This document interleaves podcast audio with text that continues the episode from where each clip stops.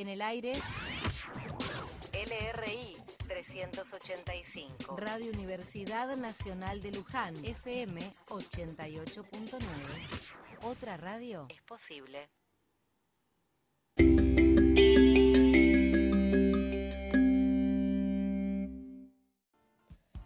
Hola, somos estudiantes de quinto A y quinto B de la Escuela Actual de Gutiérrez, que participamos en el taller sobre uso responsable de las redes sociales, realizando junto con las docentes y E EOE.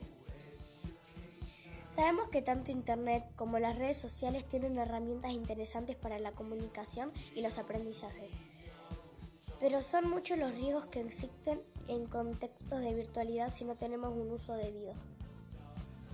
En esta ocasión, a través de la campaña publicitaria, queremos compartir con ustedes algunas recomendaciones para el buen uso de los dispositivos móviles y las redes sociales, promoviendo así el cuidado de la privacidad e intimidad de todos los niños, niñas y jóvenes.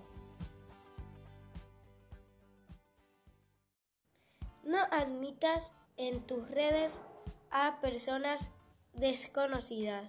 Sí es importante conocer a los amigos en línea con quien nos comunicamos.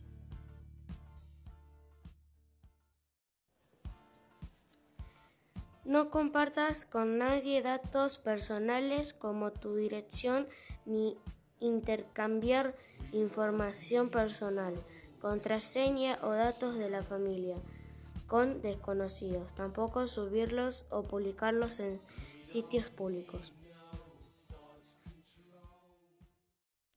No compartas fotos íntimas y personales, te sentirás más protegido o protegida. Si alguien te molesta agrediéndote, abandona la conexión y pide ayuda. No abrir archivos que procedan de personas que no conozcas personalmente o no sean de tu confianza.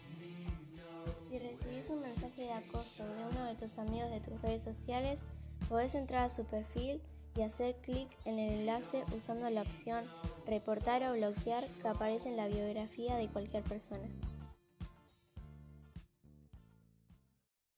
Respetar la privacidad de amigos, conocidos y familiares, no identificando a las personas que aparecen en sus fotos o videos sin su autorización. Si te sientes incómodo ante alguna publicación, solicita su eliminación. Utiliza los filtros y funciones de control del contenido en las redes y aplicaciones desde la configuración de la privacidad. Cuando se juega online es preferible colocar sobrenombres y evitar el nombre o apellido en los nicks o usuarios.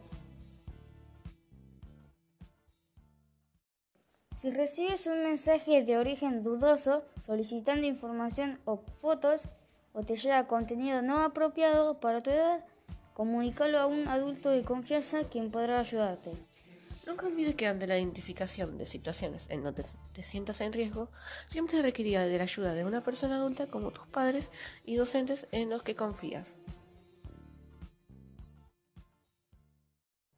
Gracias por escucharnos.